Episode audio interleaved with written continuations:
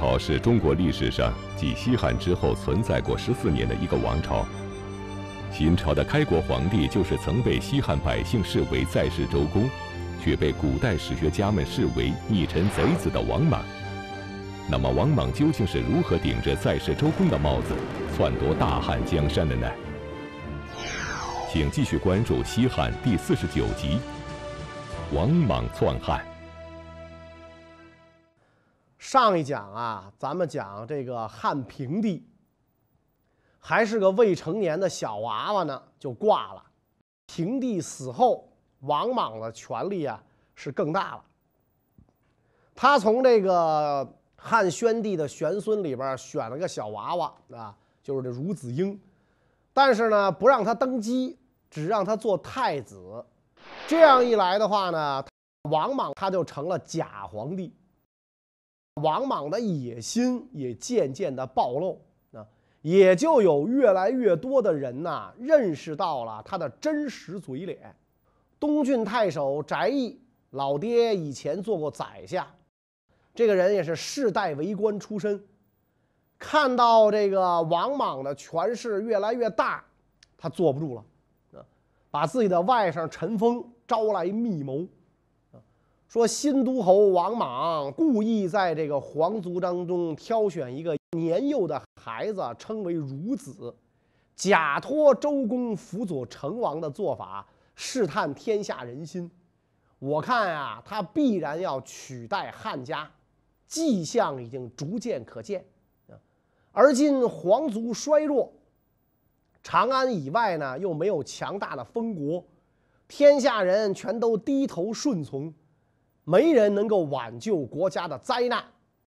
我虽然不才，有幸是宰相的儿子，自己又是一个大郡的郡守，父子受汉朝厚恩，有义务为国家讨伐叛贼，使国家安定。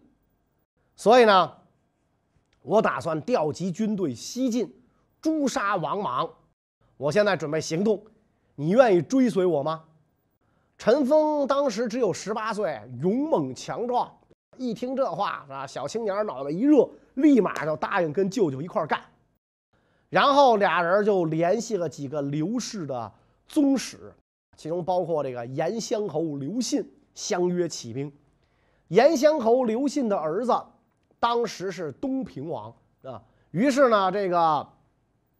双方的这个部队联合在一起，拥立刘信为皇帝，翟义自称大司马、祝天大将军，通报天下各郡国，说王莽用毒酒毒死孝平皇帝，代理皇位，现在呢要颠覆大汉政权，如今天子已然继位，当共同代天刑罚啊！然后这个。军队啊，檄文啊，这个让各郡各封国大为震动。因为这个，大家伙儿啊，在之前都只看到了王莽沽名钓誉那儿表现的一面啊，就看见他跟那儿耍了。现在说他毒死了皇帝，这可是个猛料。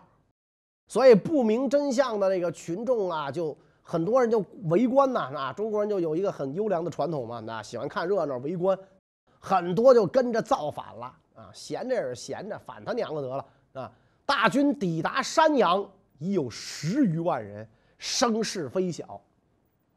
王莽听到这个翟义、刘信起兵的消息，惊慌失措啊，急得连饭都吃不下啊！我辛辛苦苦给你们刘家打工，你们还造我的反！简直是太没天理了啊！而且这个规模也让王莽啊比较头疼啊！这么多人造反，王莽急也没用啊！啊，你得想办法把这件事给摆平了啊！那王莽啊是一个好演员，表演艺术炉火纯青，一把好手。但是对付造反的，表演就没多大用了，得靠实力。兵对兵，将对将，枪对枪，杆对杆，得靠拳头说话，是吧？然后王莽任命自己的同党亲属七人为将军，个人选择任命校尉军吏，率领以函谷关以东地区的士兵，再征调各郡临时召集的人马，向这个翟义军呢发动了攻击。就在王莽忙着摆平以刘氏宗室为主的反对派时，京城附近又有人扯旗造反了。这次是什么人？为什么要向王莽发难？危急时刻，王莽又是如何反击的呢？翟义起兵啊，还有一个很大的带动作用。上一讲咱们讲过，王莽借扫清王宇、吕宽反革命集团的名义。在全国上上下下杀了百十多号地方实力豪强派，这些人的亲朋好友对王莽那更是怨恨在心。现在一看有人造反，更是积极响应。所以京师附近听到翟义起兵的消息之后，二十三个县一起爆发了这个起义。赵鹏、霍洪自称为将军。攻击焚烧官府，击杀王莽的地方官员，然后他们凑一块儿会商啊，说众将和精兵全部东征，京师必然空虚，我们可以趁机进攻长安。所以赵鹏、霍洪所部也增加到了十多万人啊，大举进攻长安，甚至当时在未央宫前殿都可以看到火光。翟义、刘信造反，虽然人数众多，但毕竟呢，离长安呢有一段距离，暂时是威胁不到王莽。但长安附近这帮造反的就要命多了！这些人就在朝廷眼皮子底下，长安大街上都不时有造反的人活动。王莽就赶紧又做了一番军事部署。除了出兵平叛之外，让自己的亲信各自统帅军队进入戒备状态。当然了，这个王莽是双管齐下，两手都要硬。这个伟大的艺术家每天抱着孺子婴，到这个郊外祭坛和宗庙祷告啊，集合群臣，宣称从前周成王年幼。周公代君主处理国政，管叔蔡叔挟持陆父叛变，而今翟义也挟持刘信作乱，是吧？连古代圣人都怕这种事儿，何况我王莽这样渺小的人物呢？啊！群臣当中的吹鼓手赶紧说：“不遭受这次大难，就不能显示您的圣德，是吧？不用怕。”然后王莽派大臣前往全国各地。把自己会把这个政权归还孺子婴的意图晓谕全国，好让这个不明真相的群众啊不要发动叛乱，赶紧回家种地去。另外呢，就是王莽的这个爪牙里面是真有一些会打仗的人啊，所以很快，翟义这些人的叛乱啊就被搞定了。翟义被抓住之后车裂示众，而这个刘信呢不知所终。搞定了翟义之后，第二年二月，在京师附近作乱的赵鹏也被消灭，各县这个秩序恢复，王莽军队班师，胜利凯旋。啊，王莽下令挖掘翟义的爹和祖先在汝南的坟墓，焚烧棺材，一灭三族，连幼儿啊都不能幸免，然后把这个尸体放进一个大坑。跟这个荆棘五毒草一并埋葬，又下令把翟义、赵鹏、霍洪党羽们的尸体堆积在这个濮阳啊、无盐啊这些地方的交通大道旁边，把木牌竖立在尸堆上啊，上写“反虏逆贼尼京”啊这样的这个这个这个话。王莽残忍地扫灭了叛乱之后，就想实现自己多年的愿望，当真皇帝。但令他没有想到的是，自己的家人居然在此时给称帝计划添了乱。那么，王莽家究竟发生了什么事？为达目的，王莽又会不择手段的做些什么呢？就在王莽准备当皇帝的时候，家里出事了啊！王莽的母亲挂掉了，这就特别让那个王莽啊大伤脑筋啊。王莽就是靠标榜自己忠孝起家，现在老妈死了，按道理啊是要回家守孝的，可是这一回家还怎么当皇上啊？而且呢，自己现在是个假皇帝，用什么礼节安葬母亲，也是个事儿啊啊！总不能用葬皇太后的礼节吧？天下必定还姓刘呢，啊，这咋整啊？啊！就在这个王莽冥思苦想、整不明白的时候，手下的儒生给他想了个办法啊！这读书人要一无耻起来，那就登峰造极了，啊！说你现在既然已经是代理皇帝了，而且登上了宫廷的这个宝座，那你就等于是尊奉汉室大宗的后嗣，你就是人家刘家的继承人了。啊，所以你现在就算是生母去世，也只能按照天子吊唁诸侯的礼节进行，守孝嘛，就不应该了，啊，就不应该了，啊，那只是你的生母，不是你亲妈了。所以王莽一听豁然开朗，一共给自己的生母啊一次吊唁，两次会祭，好不容易母亲的事儿安顿下来了，家里又出事儿了。出啥事儿了呢？侄子王光私下让一个官员替他杀了个人，这件事儿被王莽知道了。王莽大怒，严厉的责备了王光。啊，王光是他的这寡嫂的孩子，是吧？他哥哥死的早啊，他那个时候的对自己这个侄子是视如己出啊，是吧？结果这件事儿，王光杀人这件事儿发生之后，他严厉责备了王光。王光的母亲啊，也就是王莽的嫂子，就跟这个王光说：“说你看自己跟长孙重孙相比怎么样啊？长孙重孙就是王莽的长子王宇，次子王霍。王光一想，我跟人家哥俩没法比啊，人家俩都是这个王莽的亲儿子，我就是个侄子啊。再一想那哥俩什么下场，就明白自己该怎么着了。所以王光母子俩呀。”就自杀了啊！连替他杀人的那个官员也死了啊！起初，王莽奉侍寡母，供养嫂子，抚育兄长的遗孤，求得了名誉啊！到这个时候才显示出来，这些亲人只不过都是王莽表演的道具而已。处理完家事，王莽开始筹备称帝事宜。但向来鼓吹礼乐教化、以忠孝仁义形象示人的王莽，如何才能避开天下人的口舌，名正言顺地篡夺大汉江山呢？当时王莽的头上啊还有个新都侯的帽子，这都要当皇帝了，还是个侯爷总不好吧？手下人就建议把王莽的儿子都封为公爵。而这个新都侯的爵位就赐给了王莽的孙子王宗，啊，就让这个王莽的孙子当这个侯爷啊。这要当皇上，总不能自个儿说吧？啊，需要下面的人吹鼓抬轿啊。按照中国人的一贯思维，要想改朝换代，上天总得有点指示，得有点祥瑞吧。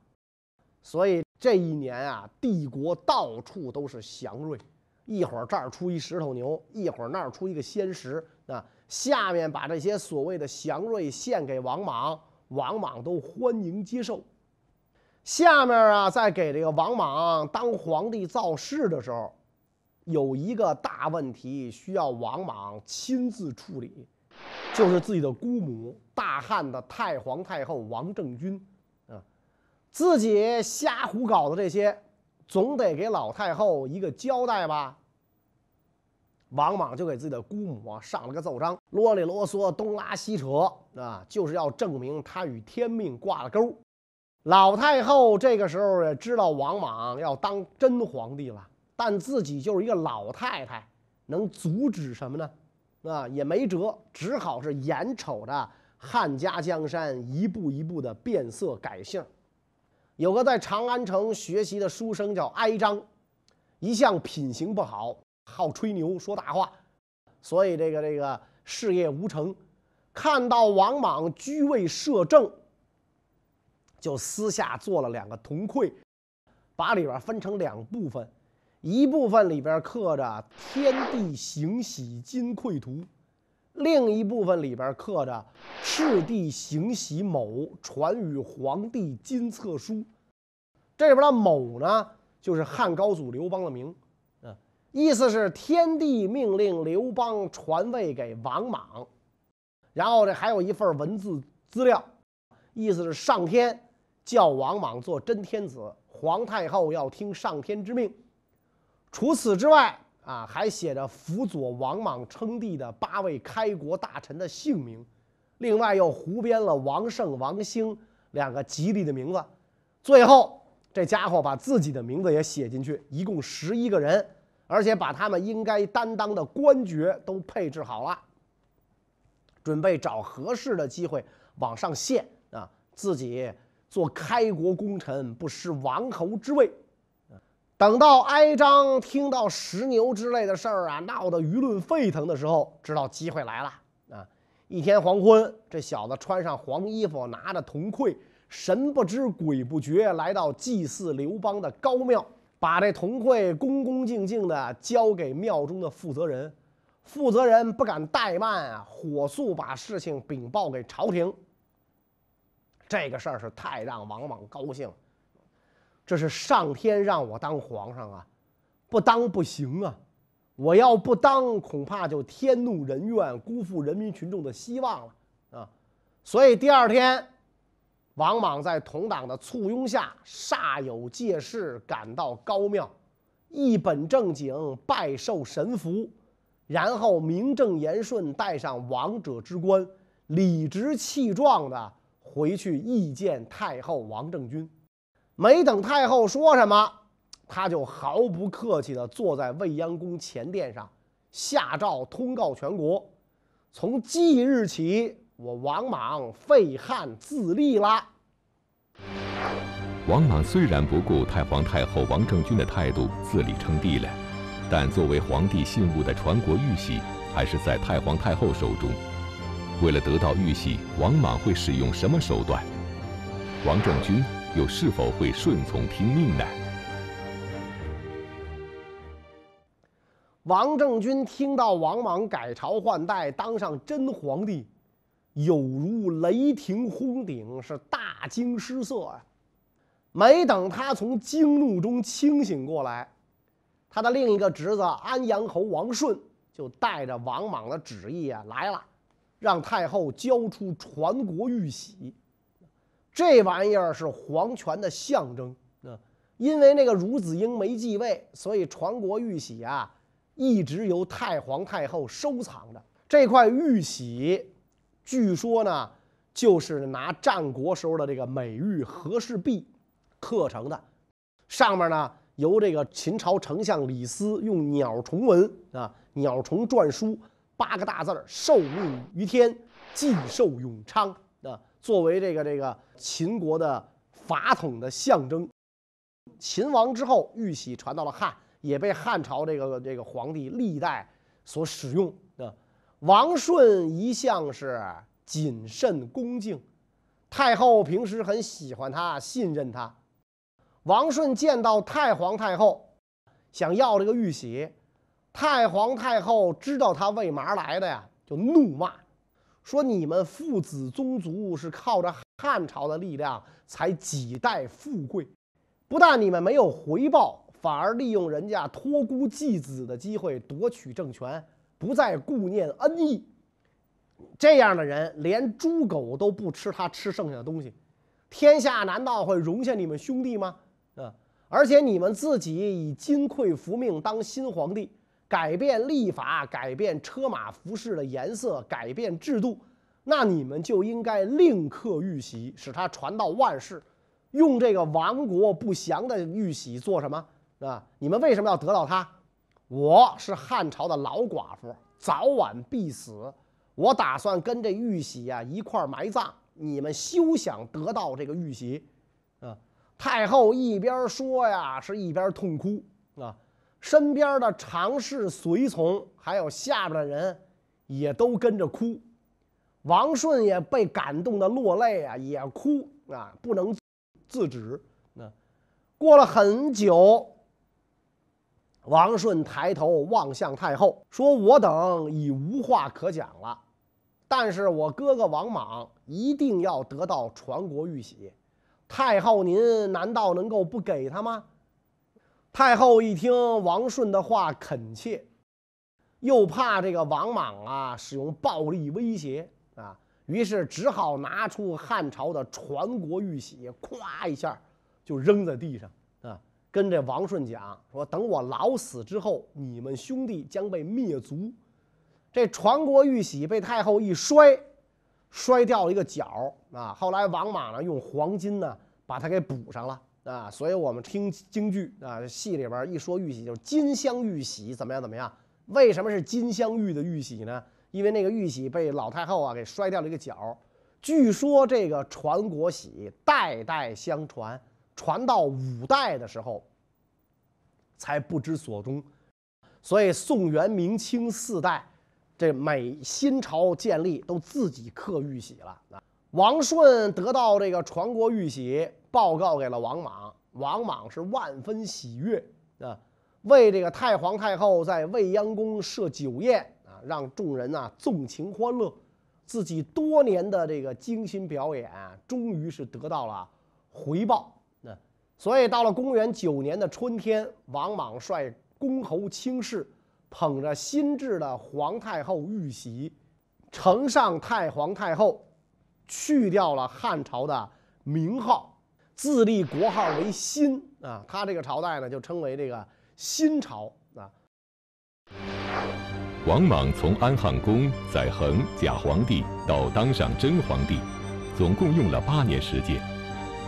除了贵族革命和平民革命之外，王莽开辟了一种新的篡夺方式。那么，终于如愿的改朝换代后，王莽首先要做的事，又会是什么呢？王莽他自己当上了皇帝。但是这个汉朝的那位太子孺子婴也得安置啊啊！于是呢，他封这个孺子婴为安定公，封万户，地方百里。王莽亲自拉着孺子的手，一把鼻涕一把泪啊，跟这个不懂事儿的小孩讲啊，说过去周公摄政，最后终究成就了成王的王位，现在我迫于天命。不能按照我的本意办了啊！我只好自己当皇帝了啊！说完之后，唉声叹气的好一阵儿。旁边的一个臣子呢，把孺子接过去，让他北面称臣，给王莽下跪啊。事后，王莽并没有饶过这个无辜的小孩子啊，把这个孺子婴监禁起来，外面是警戒森严，室内是一无所有，是吧？命令这个保姆啊，不能跟孺子交谈，所以孺子常在四壁中。至于长大，不能名六畜啊，连六畜的名字都叫不出来。这狗都不认识，那这这什么？这是狗，不是不认识。那那几乎跟傻子差不多了，是吧？为了完全显示自己是按照上天的意思办啊，王莽呢又按照这个。儒生哀章搞的那个金匮图书的说明，对辅政大臣举行了授任仪式啊。为了完全跟那个玩意儿一样啊，他还找了一个卖饼的叫王胜的，一个看大门的叫王兴的，给这两个人封官进爵，是吧？因为他们名字吉祥啊，王氏圣兴，这实际上是哀章瞎编的。结果还真找着他们俩人，一是卖饼的，一个看大门的。当然，哀章呢也这个。被封官了啊！王莽他之所以能够坐上新朝皇帝的宝座，太皇太后啊，汉元帝的妻子王政君，功不可没啊！要是没有这位这个成为太后之后对自己娘家人王氏的大力提携，王氏是不可能把握朝政的。王莽一个自小丧父的人，也不可能入朝为官啊！从而当上皇帝，老太太呀就犯了这个中国妇女容易犯的最大的毛病，嫁过去之后分不清自己到底是哪家的了。哪些东西是婆家的，哪些东西是娘家的，也分不清了。所以让自己的娘家子侄掌握权柄。到后来，等他发现自己侄儿的狼子野心之后，为时已晚，根本没有阻止的能力。王莽代汉之后，当时的王政君已是风烛残年，依然居住在昔日宫中，念念不忘自己是汉朝太后。啊，命令自己宫中所有的人都穿汉朝的旧衣服啊，旧服色，依然按照汉家规矩来安排生活。那，王莽难以容忍姑母汉朝太皇太后的身份，于是亲率诸侯群臣。给王政君改上尊号啊，称为新始文母太皇太后，意在断绝他跟汉家的旧缘。王政君这个时候也根本就没有办法拒绝。为了让这个王政君更符合新始文母太皇太后的身份，王莽居然拆毁了汉元帝的庙，另建新庙，然后在元帝庙旧址上为王政君修了生祠。啊，因为王政君还健在呢，不能称庙，所以就只能称这个长寿宫，啊。有一天，王莽特地在这个长寿宫啊，为王政君设下这个酒宴。王政君一看元帝的庙被拆毁，垂泪哽咽，说：“汉家宗庙有神灵，你为什么平白无故的毁坏啊？鬼神要是无知，修庙有什么用？”要是地下有知，我是汉家的妃妾，岂能辱没先帝的庙堂来饮酒高会？啊！所以他跟随从讲说：“王莽如此辱慢神灵，是不可能得到天佑的。”啊！宴会呢就不欢而散。王莽篡汉后四年，王政君在无尽的悔恨中去世。老太太死的时候八十三四了啊，在当时绝对是快成仙儿了，高寿。王莽宣布呢，为她服丧三年，把她安葬在自己丈夫汉元帝的陵墓旁。但是呢，在两座相距一百一十四丈的陵冢之间挖了一条沟壑，表示新始文母太皇太后跟汉元帝的绝缘。王莽经过多年的潜心表演，代汉自立，终于当上了开国皇帝。